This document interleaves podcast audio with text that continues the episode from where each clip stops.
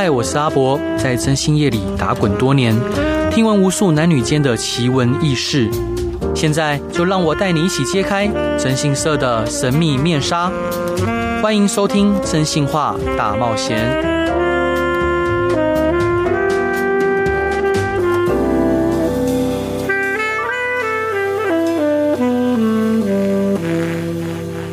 各位亲爱的听众朋友，大家好，欢迎回到飞碟电台，收听由我征信社阿仔所主持的《征信话大冒险》。今天有幸邀请到一位我非常尊敬的一位老大哥，他自从呢当当选民意代表以来，他不仅参与地方的政策制定与推动，同时他选民服务做得非常的扎实，他关心市民的生活与福利。本次访谈中，我们将深入了解这位政治人物的从政经历、工作心得与温馨的故事。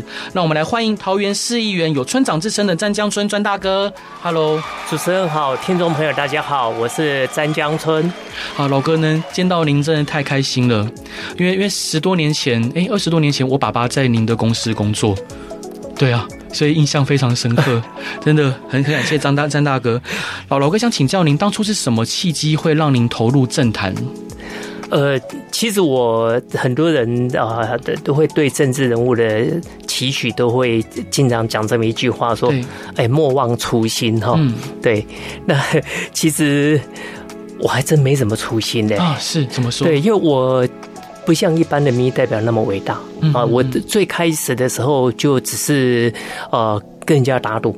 嗯，啊，我刚出来的时候，人家说啊，你出来你拿不到五百票了。啊，是。啊，对，那我就第一次出来，我只是想要证明我可以拿到五百票，嗯嗯，对，那后来我就当市民代表，对，但我那时候当市民代表，我想说我干一届就不干了嘛，哈，对，那后来我之所以会参选议员，其实也是因为跟人家打赌，嗯。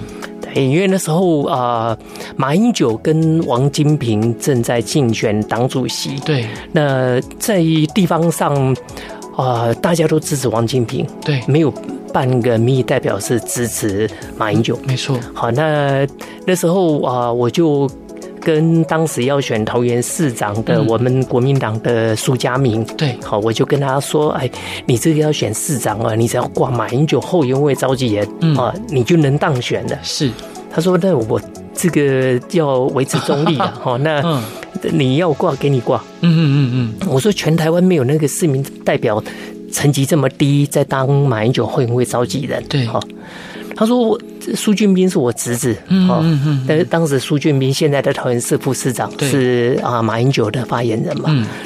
呃，我就说让你当就你当了。嗯嗯。我说姓苏都你侄子，他 真的啦，我们骗你啊，他就打了电话。对。呃，电话，因为当时我们看到苏俊斌都是在谈话性节目嘛，没错。好，那电话一通以后一听声音，哎，果然是苏俊斌。嗯哼。好，那结果他就是说，好，那桃园的后援会召集人就我了。嗯嗯。好，我当时就这样莫名的就就当了后援会召集人。是。那我那时候就呃，因为就跟人家讲说，你这个挂马英九后援会召集人，选举都不用动也会上了。嗯哼。好，那结果我挂。嗯，那我过我结果我我当莫名的变成是我的，变成是我，那我就要证明说真的这样就可以当选。是，好，所以我第一次选议员的时候，啊、呃，为了要证明说马英九后援会召集人这几个字就能当选，都不用跑。嗯，所以我我就没有出现，我没有跑任何的行程。是，对，就光这几个字，结果我当时就，呃。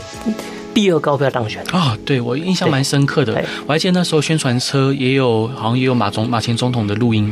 啊，对。啊，所以我当时就是有有广告，有宣传，对，但是就是让人家知道哈，是，所以我当时我就啊，在很多的广告上面啊，都会写，都啊，就是口语化的说，马英九后援会召集人詹江村是啊，先议员请支持詹江村，对。对，老老哥，那想请教您啊，在从政的这个旅途中，你觉得最困难的事情是什么？其实呃，如果你要说莫忘初衷的话了哈，其实我刚开始从政的时候，那么我我我对当时的房价我就非常有意见的。对啊，天哪，当时的房价，现在的房价更可怕。对，没错。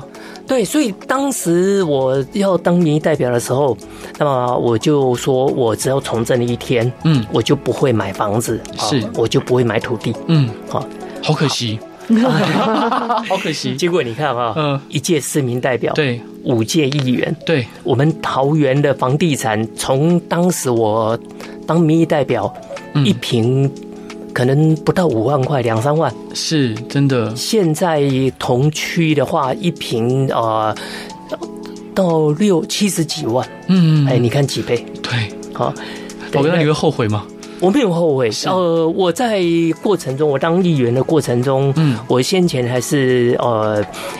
财政委员会召集人，对，好，那所以我们桃园任何一块土地要重划啊，或者是说呃要拍卖，对，啊，那都是要经过财政委员会嘛，那我是召集人，都是要经过我核可嘛，没错，对，所以我很清楚桃园的房价哪个地方会涨，哪个地方会重划，嗯，啊，我比任何人都清楚，对，但是因为我曾经说过，啊，我从政的一天。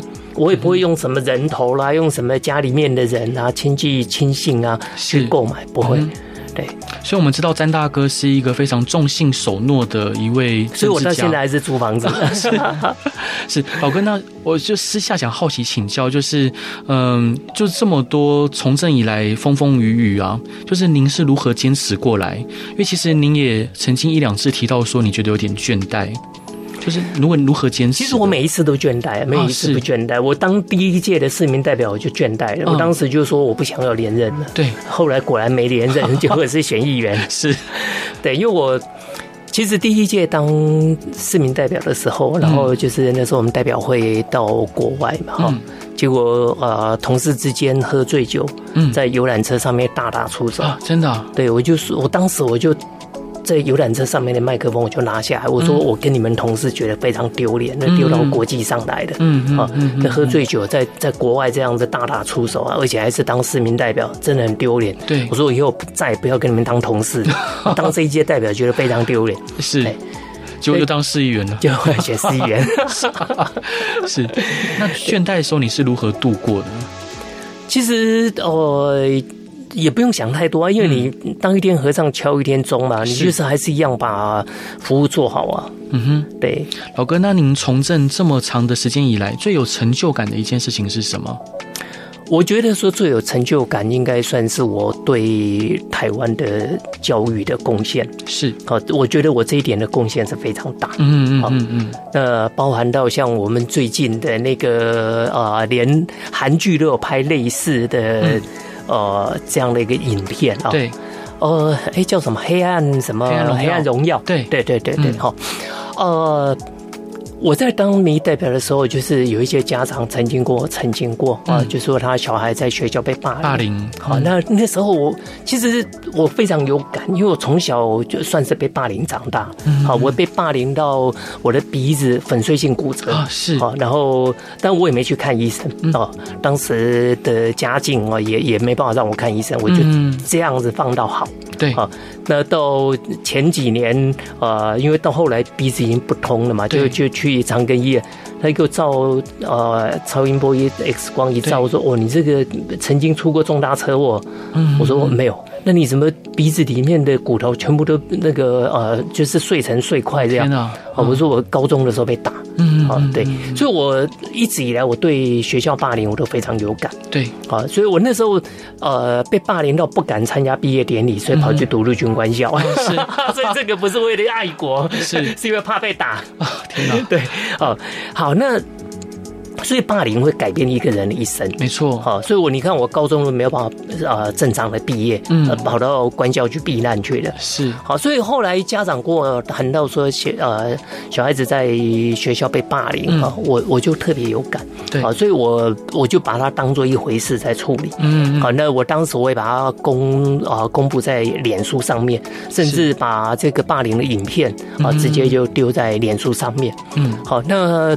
当时就呃吸引到很多媒体的关注，没错。那当然这种东西就是这样，当你一个案子丢上来，受到媒体关注以后，嗯、呃，相关的家长、学生对。陆续就找上我了，没错。好，所以我当时一个礼拜大概上新闻上呃五六天。啊，是。都是霸凌的事件，嗯，从桃园处理到新北、台北到台中都有，嗯，好，那那这个时候就啊。呃教育部啊，就到我们桃园来开过呃几次的说明会，嗯，因为我新闻闹太大了，对。哈。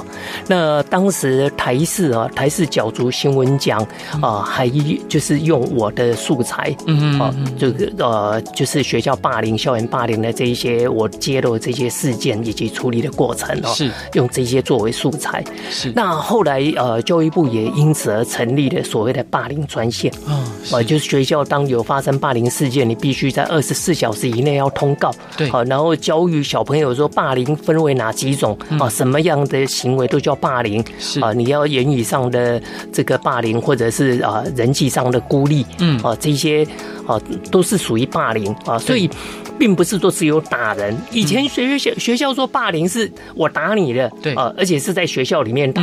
啊，离开学校以后在校门外面打就不叫校园霸凌，是。啊，所以这个就是说，以前对霸凌来讲，其实感觉好像就稀松平常，也没什么，小孩子打打闹闹。哦，对，那呃，当时我把这个事情一再一再的凸显之后，啊，那就受到教育部的呃关注，关注。好，所以也到桃园来开过几次的说明会。是，后来呃，这个。台湾的处理霸凌的这样的一个模式，嗯哼，到呃，再变成说我们呃邻近的国家，对啊，也也有开始啊，也有学习台湾的这样的一个处理方式。嗯，我觉得后来呃，校园的霸凌就变得非常的少，还是有，不是没有，不可能没有啊。但它变第一个变非常少，第二个就是说。有一个机制，你必须要通报，你不通报啊，你学校就会被惩罚。是，所以这个事情就变成说，啊，会被。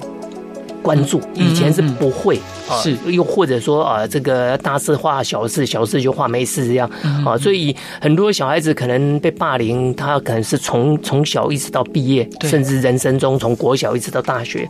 好，那现在小孩子如果在学校，你如果碰到小孩子，有时候我我会一些学生啊，我会跟他们聊天啊，哎，你们学校呃同学之间会不会霸凌啊？有没有没有欺负啊？大欺小啊？是我我常听到，怎么可能？怎么会？是呃，就就会这样的一个回应，嗯嗯嗯。那其实，在以前来讲，那很正常，没错。哪一个班级里面没有霸凌？是对，是。感谢感谢詹大哥的分享。那老哥，您这段想分享给大家的歌是《夜袭》，为什么想分享这首歌呢？关教毕业，对，非常非常有 powerful 的一首歌。好，我们一起来听这首歌《夜袭》。Hello，各位亲爱的听众朋友，大家好，欢迎回到飞碟电台，收听由我真心是阿仔所主持的《真心话大冒险》。今天邀请的来宾是我非常敬重的一位老大哥，他是桃园市议员詹江村詹议员。Hello，嘿，hey, 听众朋友大家好，呃，主持人好，老哥想请教您啊，就从政以来，你遇过最感人的事情是什么？其实呃，我们有很多人都在默默行善，嗯、对哈，那呃，在。我曾经就是在脸书上面会公布一些，就是呃，他可能因为家境困难啊，哈，那需要协助的哈。那我发觉到就是说，这当中有很多人呢，他会默默的那希望说我们能够捐钱救助对方，是。那又不想要出名的，嗯啊，这个其实我举一个例子，就是说这这个这个主角已经往生了，对啊，就是我们的前议长是哦。这个曾宗义啊，是对曾宗义老议长，他呃，当时他是已经没有从政了，哦，已经没有从政。他最开始是跟吴志阳竞选县长嘛，哈，那因为初选输了，后来他没有从政。嗯，那我在呃脸书上面有些时候我就 po 了一些呃贫困家庭的一些事情，对。我发觉到他们夫妻就会私底下联络我，是，然后我就说，呃，他想要捐助多少钱啊？那也不用告诉对方。对，这个是让我觉得说，哎，一般民意代表如果呃捐钱然后那个甚至到庙宇捐赠啊，都希望人家把名字写的大大的，然后张贴出来敲锣打鼓，最好能够拿个麦克风讲一下某某某捐赠多少钱哈。对，没错。对。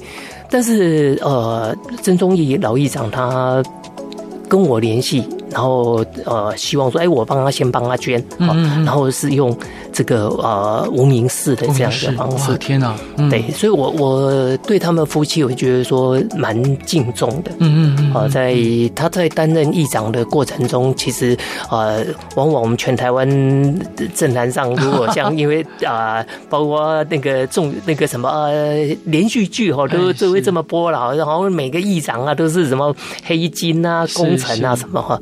可是曾宗义议长他呃，我在他身上没有看到他有报任何的工程。对，哦，那但是他却经常的行善。嗯，哦，这一点，而且我说的嘛，行善他是属真的是属于那种不欲人知的那种情况，这个是很非常难得。你说一般的老百姓行善不欲人知，嗯，哦，他可能觉得啊，我也不是什么样，呃，需要这个可能让人家知道我是谁。对，但民意代表当到议长哈，那他在行善过程中，他能够刻意的低调，是。啊，那是因为这个是经经由我过手的这个钱，所以我知道，我就觉得说，哎，这位议长我是对他蛮敬重。是。啊，那当然这也是很很就是造化弄人嘛，很可惜他后来没有从政，以后他就亡身了。对对，所以我其实啊觉得说，如果当民意代表啊，大家都能够像这个样子的话，我觉得说社会呃或许风气都会比较好一点。是，老哥，那想请教您啊，就是呃，因为我们都知道呃，老哥您的选服做的非常的扎实而且认真，有没有让您很印象深刻、很温馨的选服的经验？哦，其实这个就刚刚有讲到啊，呃、是我曾经就是一一位老人家就跟我讲说，他们邻居呀哈，那个非常可怜，然后那情况很糟糕，希望我去看。嗯哼，好，那结果去了以后才发觉到，就是说这个一个妈妈哈，她是啊已经整个是瘫在床上。对，那她的小朋友是呃国小二年级跟五年级。是，那妈妈是因为爸爸过世，受到过太大的打击，是。好，然后就变成说就瘫了。嗯，那这这两个小朋友，然后就是回家以后，然后还要再去陪伴妈妈。是，呃，但是因为当时他们的家境就已经很很糟糕了嘛，那。学校也不知道这样的事情，嗯，那后来就是我我知道以后，然后去协助他，然后再请我们的那个社会局啊介入去帮助。啊，像这种其实我是觉得说，这种案件还不是一件而对。啊，其实因为身边的人离开而瘫，就是整个精神崩瘫啊，甚至连身体连呃行动都没办法自理的，是。我碰到了案件就。不止一起，不止一起。对，另外，呃，一个也是，这个是爸爸哈。嗯。那因为妈妈也是一样，妈妈往生。对。然后爸爸也是就瘫在床上。嗯。好，那小朋友也是一样，哦，都都是两个，都是也是一样，是两个都是读国小。嗯。好，那当时。都是实际过去帮忙。那我我当时我也过去，整个家里面是非常的恶臭啊，那个冰箱打开，连那个冰箱里面的食物啊，嗯，都已经长毛了啊，长长绿毛。对，好，那像这种如果说像没有反应的话，社会局不知道的话啊，那这些可能他们的生活是非常的糟糕。对。对，那像其实所以说，如果说大家哈社会大众，如果大家有碰到有类似这样的案子的话，嗯，要记得就是找社会局。其实我们台湾在社会福利这一部分来讲哈，嗯，呃，算做的都还不错。是啊，就是。你只要有反应哦，因为有很多他们太弱势、太边缘了。对哦，如果说没有反应的话，其实政府不会知道，社会局不会知道。是啊，我们全台湾各县市啊，都都有社会局，这部分都可以提供非常好的协助。是对，老哥，我想请教您，就是呃，这是也是我这次就因为我们看了詹大哥的一些脸书的贴文啊，还有新闻，其实听了内心会觉得有点心有戚戚焉，就詹大。哥，您在最近的脸书贴文有提到说，四年前你想投入这次就立委选举，那国民党以呃您太年轻而劝退您，但这一次他却又以希望你礼让年轻人，又再度想要劝退你。那我们很多国民党支，像我自己本身也是国民党员，那很多国民党支持者都觉得说啊，我从以前就一直搬椅子搬到年年已经中年了，还在搬椅子，就好像永远都没有出头的机会。那老哥，你有提到说，就是感觉好像呃，在这个团体里面，好像没有呃家族，没有奥援，就很难出头。老老哥可以分享一下，就是你这方面的观察跟心路历程吗？其实，在国民党，你如果说要从政的话，真的是背景是非常重要哈。是，我还记得当时我还没从政哈，那时候就是啊，有办一次国民党有办过一次，就是缴一万块就可以成为终身党员。对，哈，那已经是呃二二三十年前的事了。那时候可能你你还还抱在怀里啊。是对，二三十年前的事情了。那我那时候就是想说，哎，我我。我要成为第一个啊，交一万块的党员。对，好，所以我在呃三半夜三点多，嗯，我就去党部的门口排队啊，是对，我就要排第一个。对，半夜三点多我去排，然后八点啊，我后面已经排了一大串的人了。嗯嗯，八点铁门打开，然后党部呃过来以后，那媒体围了很多，是，然后党部当着媒体的面就把我痛骂一顿啊？为什么？你年轻人怎么这么不懂事？啊？你排第一个，后面还有国大代表，天哪！啊，还有一些这个长辈，你怎么可以排第一个呢？你到后面去，是对我我就这样被骂到后面去了。啊！这如果是民进党，对，如果有年轻人是。愿意三点多，我那时候不是从政人人员呢，不是哎，对，我那时候 nobody 嘿，然后你三点多愿意去排队，如获至宝。民进党一定大做文章啊！对啊，国民党是把你骂一顿，是是是！可是当然了，这还要看的。嗯，如果你的爸爸是某某某啊，我想大家都很清楚嘛。你只要你的班，你的爸爸搬得出名号，嗯，那第一个就是你，就你不是第一也帮你弄到第一，是对，是啊，所以在国民党你要年轻啊，就是呃，你要。不是国民党不是没有年轻化，对。不过这些年轻人一定都有靠山，一定都有靠山。对，那你如果说要靠自己的话，嗯，呃，蛮蛮难的了。对，除非真的你像徐巧芯啊，他呃到最后他有媒体给他依靠。对，如果说呃，像现在是多媒体的一个时代嘛，是。如果在以前只有老三台，嗯啊，尤其你又不在台北，你根本上不了新闻，上不了媒体。没错。那这时候，呃，你要靠自己。就是不可能，是。哎，老哥，那我相信，就是当您决定说要参选到底，一定有很多人给您压力，包括我看到您脸书上面，呃，有些人就有一些非理性的发言啊，或者是可能可能私下有很多人去劝退您，您是如何去面对这些劝退您的？呃，不管是大佬啊，或者是地方人士，其实我觉得说一切就讲法治就好了嘛。是。哦，四年前就没有按照法治，没错。我当时初选已经过了，我们国民党很混蛋，真的是非常混蛋。没错，他给我造谣，你知道吗？他说我这个参加两个地方的初选，我已经参加过别的地方的初选，输了我才又换区。嗯嗯嗯嗯，这我们国民党明明这个初选党章里面就有规定，你初选领表只能领一区，不能领两区。没错，我连领表我都不能领两区，我又怎么可能去一区参加初选，输了又去另外一区？没错。你造这个谣言根本就是鬼扯，你知道吗？对，好，好，这是我们国民党公开造了谣言。嗯，那只是因为要把我拔掉。没错。而我当时初选过了以后，嗯，我民调那时候是赢郑英鹏啊，是，而且赢很多。没错。好，结果也因为那个时候就以为说国民党一定稳赢的，尤其我的民调又赢。对，所以。他们那时候就动用关系嘛，哈、嗯，那就征召陈根德，对，好，那征召陈根德的过程，他就只是跟我讲说，我还年轻，嗯嗯，嗯，嗯，这个四年后让我选，是，当然讲说四年后政政治上的说四年后，这都不用太信他了。我并不是说因为啊四年后承诺要让我选，所以我才坚持这一次要选到底，不是这个样子。嗯、对，上一次不合法，这一次你总该合一次法吧？没错，啊。一样是发生在我们桃园。对，你全台湾的初选同一本规章，嗯，它有规定说你回复党权，嗯，要满六个月你才可以才有被选举权的资格。是是。那当时小牛他嗯是无党籍的，没错。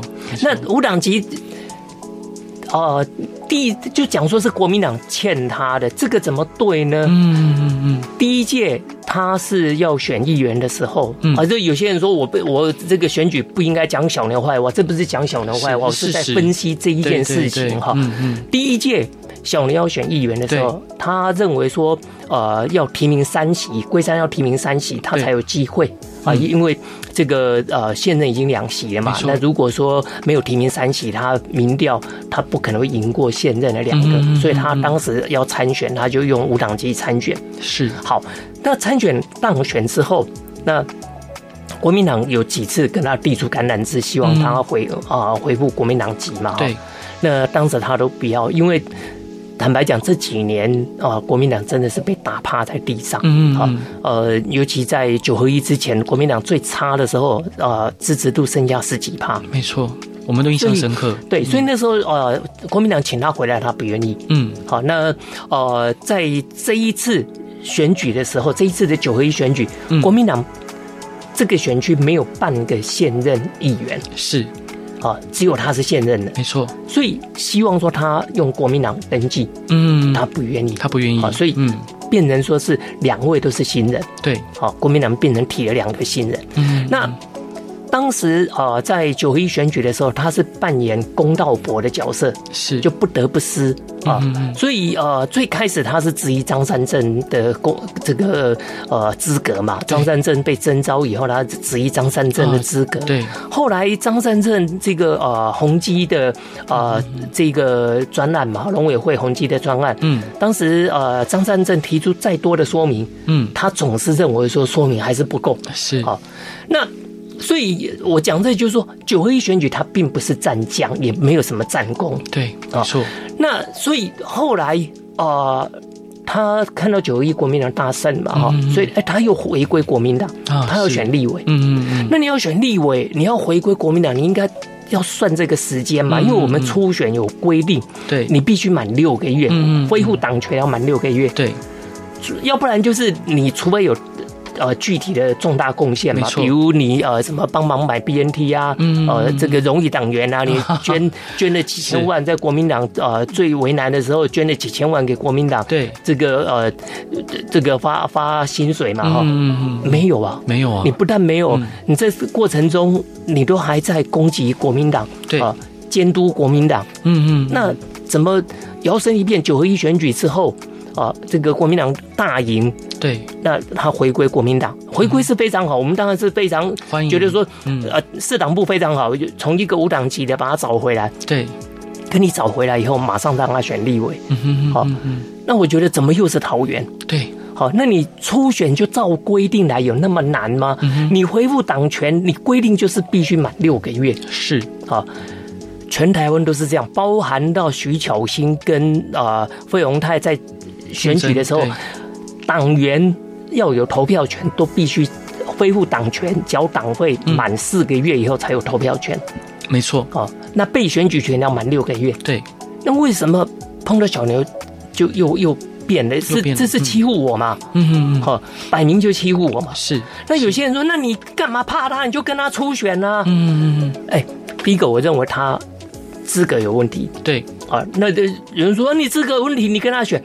资格有问题，我跟他选。第一个，我要缴一百一十万，是。第二个，初选要花很多钱呢。没错。好，我上一届初选过后，嗯，我砸了四百多万啊。是。国民党有没有还我一块钱？没有。你征召陈根德过程中，别说没还我一块钱了。后来我选议员的时候，连一对花篮都没送过来，嗯，连来帮我站个台也没有啊。对啊，对啊。呃，我们这种就是呃，你没有背景、没有关系的。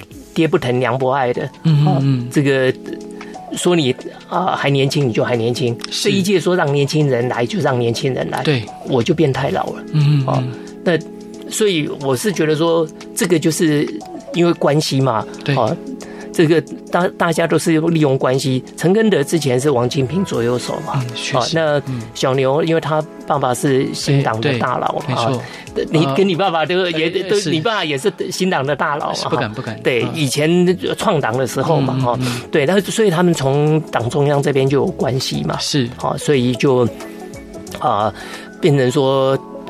就硬是让他可以参加初选。嗯、是是，那我觉得说你不合格，你不合法，我为什么要拿我的新台币陪你玩？没错，没错。那我所以我，我那不如我就自己宣布参选。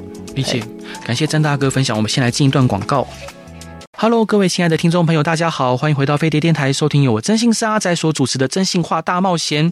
今天邀请到的来宾是我非常敬重的一位政坛的前辈，他是詹江村詹议员，他是一位非常认真负责，而且呃勤勤恳恳，然后选民服务非常扎实的一位政治家。欢迎詹大哥。嘿，主持人好，听众朋友大家好。老哥，那上一段我们提到就是呃这一次初选的不公平，那当然内心其实很多支持者都为您呃内心有点愤愤不平哦，或者是感到有点惋惜。老哥，那我想请教您，就是您有跟党部抗议吗？哦，当然是有啊，哈，但但是党部并没有呃理会我，完全没有理会。对对对对，是是蛮蛮吊，蛮令人觉得匪夷所思。他们是有有有所解释的哈，但这种解释就是其实这种白纸黑字根本就无需去扭曲他的意思嘛，没错。然后恢复党权啊，满六个月，对啊，那他们的解释是说。他不曾被开除，嗯，哦，所以这个不用六个月啊。是，我说不是这个样子，好不好？哪一个党员曾经被开除而停权？嗯，你没缴钱，你就自然停权的。没错啊。那你停权以后，你看到有选举的，你要再缴钱要来投票，嗯，对不起。不能这样子玩的。对，那每一个党员都这样呢。我四年不缴钱，然后我一缴钱，今年啊要选举的，这这个这个月要投票的，嗯啊，我就赶快来去缴个党费，然后这个月我就要参加投票。是没有的，不是这样。嗯，所以呃，我们就害怕说有人会这样的一个投机嘛，哈。对，所以才会有规定说，恢复党权以后，啊，这个必须满四个月。才有选举权，满六个月才有被选举权。嗯啊，这个是再清楚不过。可是，在这一点，呃，党部一直没有给我做一个回应，是完全没有，完全没有理我啊。是，但我觉得很令人觉得难过，怎么会这样子粗糙的去做事？也没有需要什么难过了，因为你要难要我们要难过什么？嗯，回家怪爸爸吗？是是，那我们就是自己。没有背景嘛？好、嗯，那人家这个本来就是有背景的人的游戏嘛。嗯，那那既然是他们的游戏，我可以玩我自己的局啊。是，好，所以我就自己竞选进行参选嘛。是，好，那。当然，你如果说今天你非得要支持国民党才这票你才要投得出去，那你就不要支持我就好了。嗯，好，我觉得说也不用来谩骂我了，因为现在有一些人跑来谩骂我，我在想，哎，抱歉啦，我在帮国民党打仗的时候，对，你们在哪里呀？没错，是不是？是啊，我我在这个对抗塔利班的时候，我在下架民进党的时候，你们在哪里啊？嗯嗯嗯，我每一次选举我都是满满的官司，哎，对。好像这个帮韩国瑜竞选的时候，是。呃，陈柏伟也告我啊，嗯，好，因为我爆料陈柏伟曾经在中国大陆工作嘛，啊，是，那我就直接说他是赚红钱，嗯，啊，结果他告我，他说他呃那一家公司是台商，所以不算红钱，啊，你说我们台湾的我们台湾的法院哦是 多么政治，你知道吗？是，哎，我们法官竟然。采纳他的讲法，就在中国大陆工作这台商就不叫赚红钱，嗯，判我八十天。拘役，而且还呃可以一个罚金，而且还这个呃民事还我要求偿二十万。啊，是。好。所以，我我是觉得我这是被政治迫害了啊。那后来这个啊林佳龙选举，不是计程车司机说啊贴贴纸哈，这个没贴啊也没关系哈，钱还是一样可以拿。我说这就是贿选，对，这就是贿选。就林佳龙也告我啊，是啊。那郑运鹏哦，这个没有住在选区里面，他是住在艺文园区嘛哈。对，那个呃捷保哈，嗯，对，那结果他也告我。啊，是，所以我每次选举之后，就都是满满的官司。我到现在还在跑，还在还在跑那个法院。啊。像呃蔡英文的后援会，蔡英文的那个小英之友会赵呃总会长哈，对，在观音买了一个九千多平的农地嘛，炒作农地嘛，是，然后上面还有这个废弃的营建废弃物嘛，哈，被我踢爆了，这是事实啊，这事实啊，他也他也告我。很莫名其妙，好像有告的，好像就好像有有告就就好像对社会大大众有所交代一样。那所以每一次选举完啊，这个我我还是一样都都还要再跑法院，要跑好几年，伤痕累累。啊。对，那所以我说。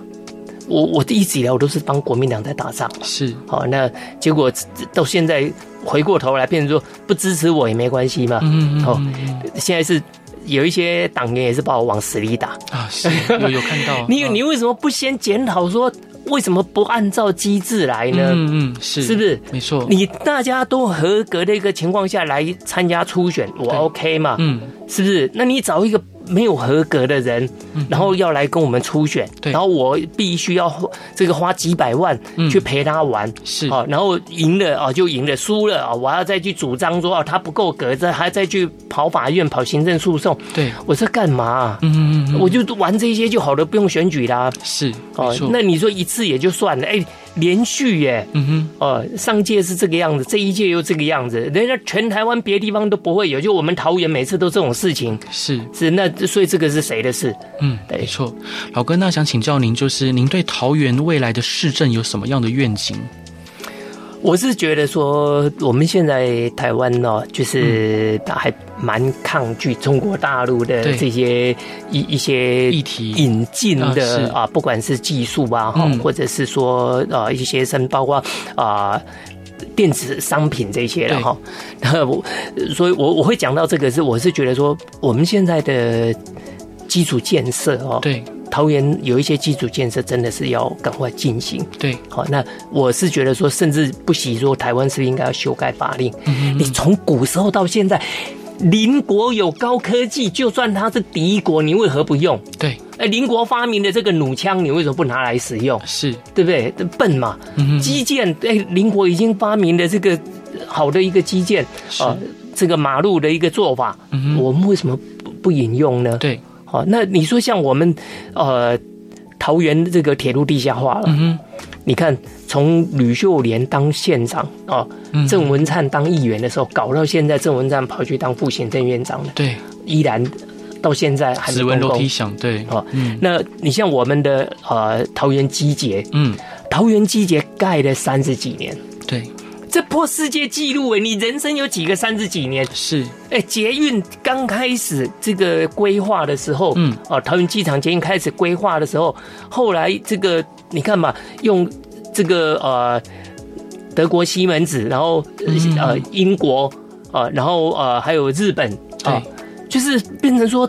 好几个国家的这个多国联军，嗯。哦，然后做了以后，做过程中这个机电跟车厢啊，然后还有基建都不同国家，嗯，哦，然后搞到最后就呃出了一些问题嘛，像互告嘛，是。好，那二十几年以后才通车，嗯哼，好，然后通车通一半，对，因为 A 二二跟 A 二三。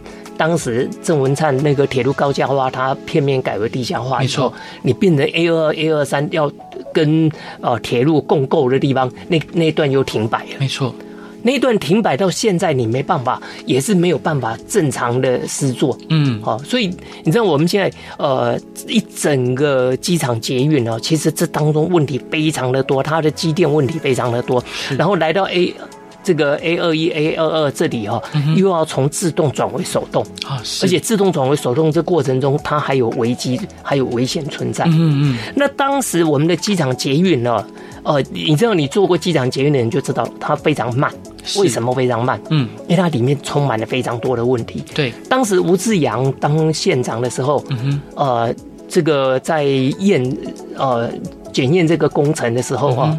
呃，要通车检验嘛？对，就有一千多项的缺失，是不会过。嗯嗯，不会过就不会过。对，你换了郑文灿就能过，就作弊呀。是。